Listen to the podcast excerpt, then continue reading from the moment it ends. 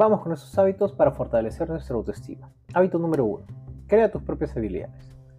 Todo el mundo tiene habilidades, cualidades y destrezas que nos hacen individuos importantes y únicos.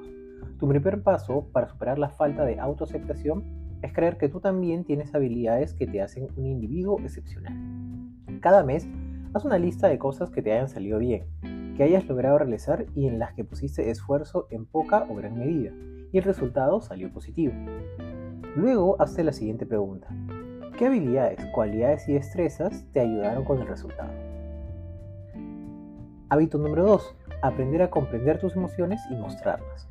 Un error general que mucha gente comete es que no pueden y no quieren expresar sus sentimientos. Y lo que pasa es que algunos sentimientos fuertemente encerrados dentro de ti pueden destruirte. Pero antes de hablar de expresar tus sentimientos, deberíamos prestar atención en reconocerlos. Para empezar a reconocer las emociones, cuando estés por la calle y ves pasar una pareja que se toman de la mano, ¿qué sientes? ¿Qué emoción te trae esa escena? Y una pareja de abuelos, ¿qué sientes?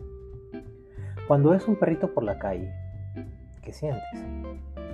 Cuando ves a dos personas peleando en el semáforo, ¿qué sientes? Luego, al llegar a tu casa, trabaja en reconocer las emociones en ti. El fin de semana, ¿qué te produjo felicidad o por el contrario, tristeza? Entre ayer y hoy, ¿qué emociones experimentaste? ¿Alegría, asco, tristeza, ira, sorpresa o miedo? ¿Y por qué sucedió eso? Escríbelo. Hábito 3.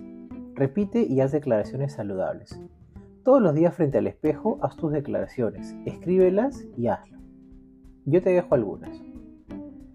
Los retos me hacen una mejor persona. Me siento bien y genero vínculos saludables con los demás. Yo confío en mis capacidades y me haré responsable de conseguir el puesto y salario que me merezco. Estoy orgulloso, orgullosa de donde vengo. Soy muy capaz de mantenerme tranquilo, tranquila y sereno, serena. Tengo la confianza suficiente para vencer los problemas y creo en mí. Estoy agradecido, agradecida por todo lo que tengo en mi vida. Hábito número 4. Concéntrate en tus logros en vez de los fracasos. Si profundizas en las cosas que no tuviste porque no fuiste capaz de conseguirlas o cuando fallaste en algo, lógicamente tu autovaloración va a ser negativa. Para evitar dicha valoración, piensa en lo bueno que hay en ti en lo que has conseguido, todo lo que has aprendido a lo largo del tiempo y en lo que te hace único.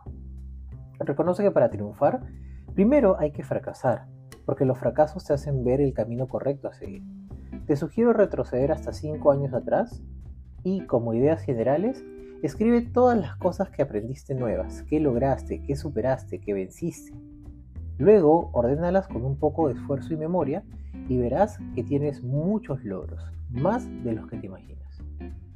Hábito número 5.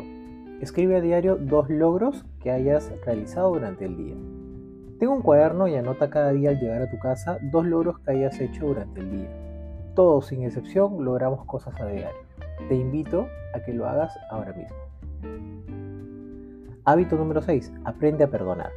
Si te concentras en tus errores del pasado, sin duda te sentirás culpable, inútil y fracasado o fracasada. Aprende a perdonar tus errores para poder avanzar. El perdón te ayudará a relajar tu mente y tu alma y a mirarte a ti mismo, a ti misma en el presente. Para empezar a perdonar, primero empieza por ti. Muchas veces tenemos algo por lo que nos sentimos tan culpables por algo del pasado. Deja de ser tan duro o dura contigo misma. Y acepta que hay cosas que están fuera de tu control hiciste lo que pudiste en ese momento. Los hubiera no existen. Y reconcíliate contigo mismo, contigo mismo. Hábito número 7. Tu opinión es muy importante. Oirás muchas opiniones sobre ti, tanto buenas como malas. Pero, ¿crees que es posible complacer a todo el mundo? La respuesta obviamente es un no.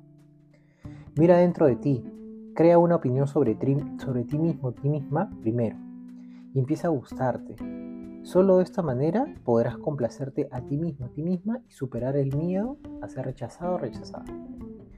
Te recomiendo empezar a conocerte a ti mismo, a ti misma.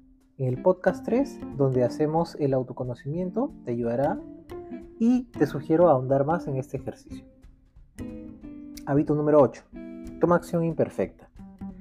Deja de esperar el día y la ocasión perfecta o evitar hacer algo porque no lo sabes todo. Toma acción imperfecta, nadie nace sabiendo todo y jamás lo sabrás absolutamente todo. Cultiva hábitos y verás cómo tu autoestima incrementará.